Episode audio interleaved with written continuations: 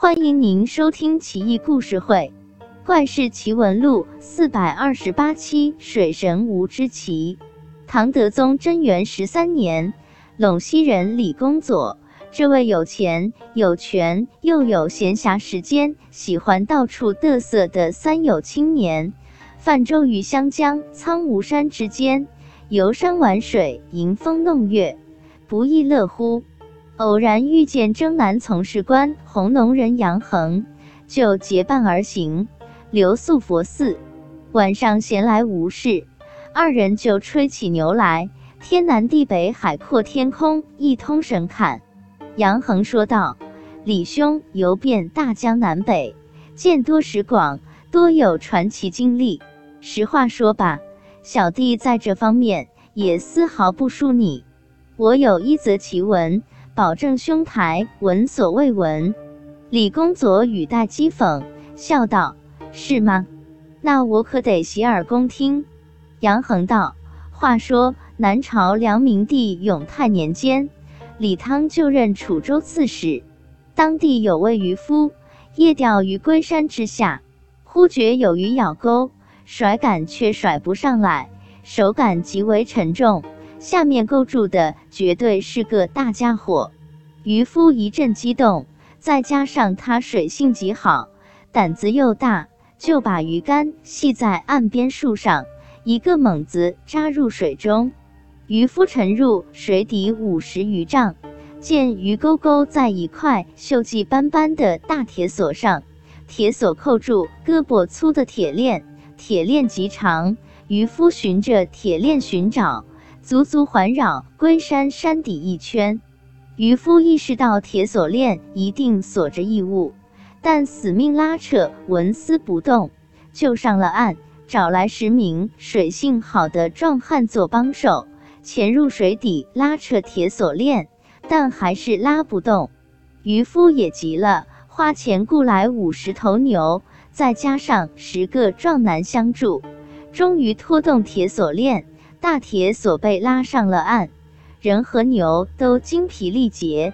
突然，江面无风而起三尺浪，汹涌的波涛袭击江岸，所有人都吓坏了，纷纷后退。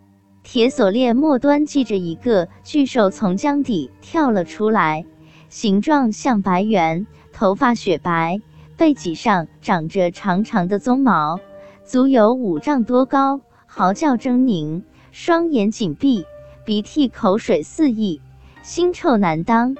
不一会，他伸了个懒腰，双眼顿开，神目如电，射出五彩霞光。看到围观百姓，暴怒异常，张牙舞爪就要抓人。百姓仓皇逃窜，幸而怪兽被铁锁链牵绊，才没伤到人。怪兽癫狂蹦跳。反而拖拽着五十头牛倒退入水，转眼间沉入水底，牛沉入水中都被淹死，江面也恢复平静。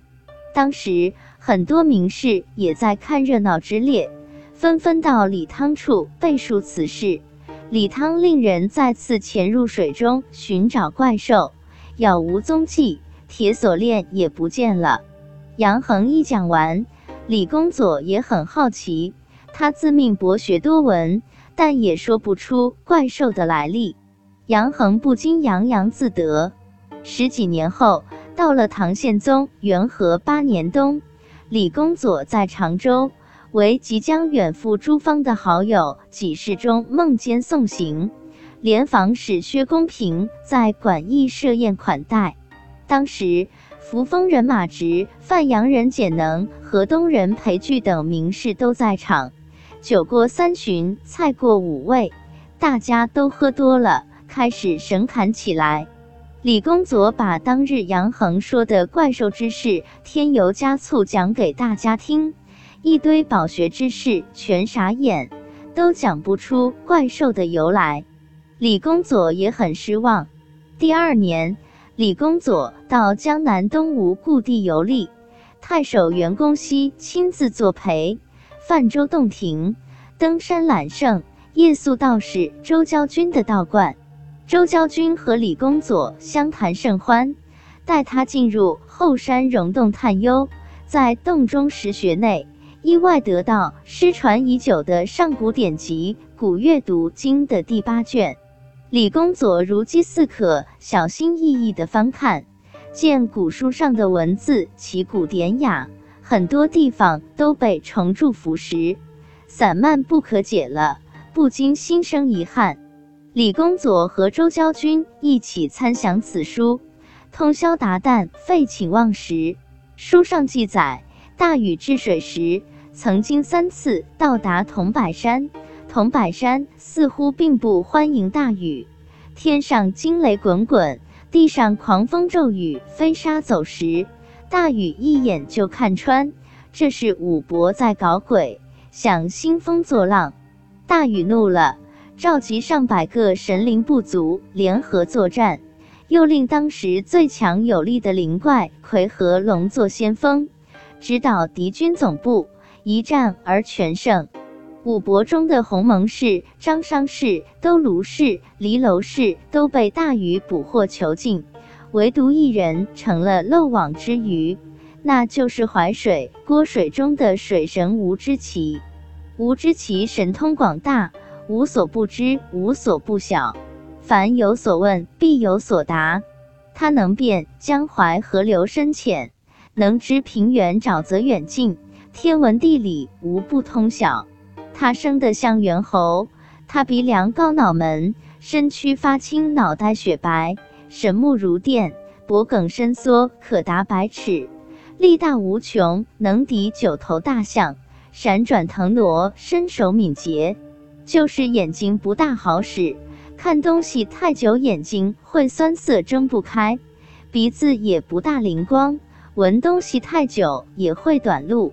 大禹令大将张律下水抓吴之奇，张律打不过他，又派鸟木游，还是不能敌。直到庚辰自告奋勇，才将吴之奇打败。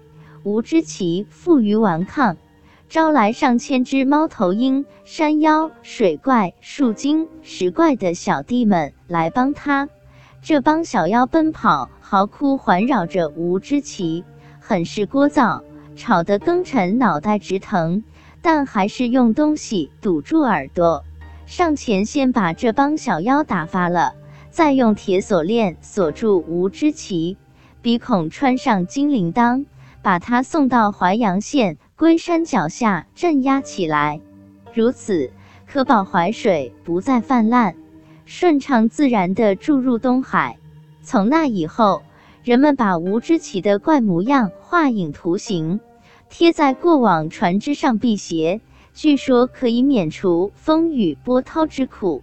李公佐看罢，恍然大悟，笑道：“原来杨恒所说的怪兽就是无知奇啊！足见古书所言非虚。”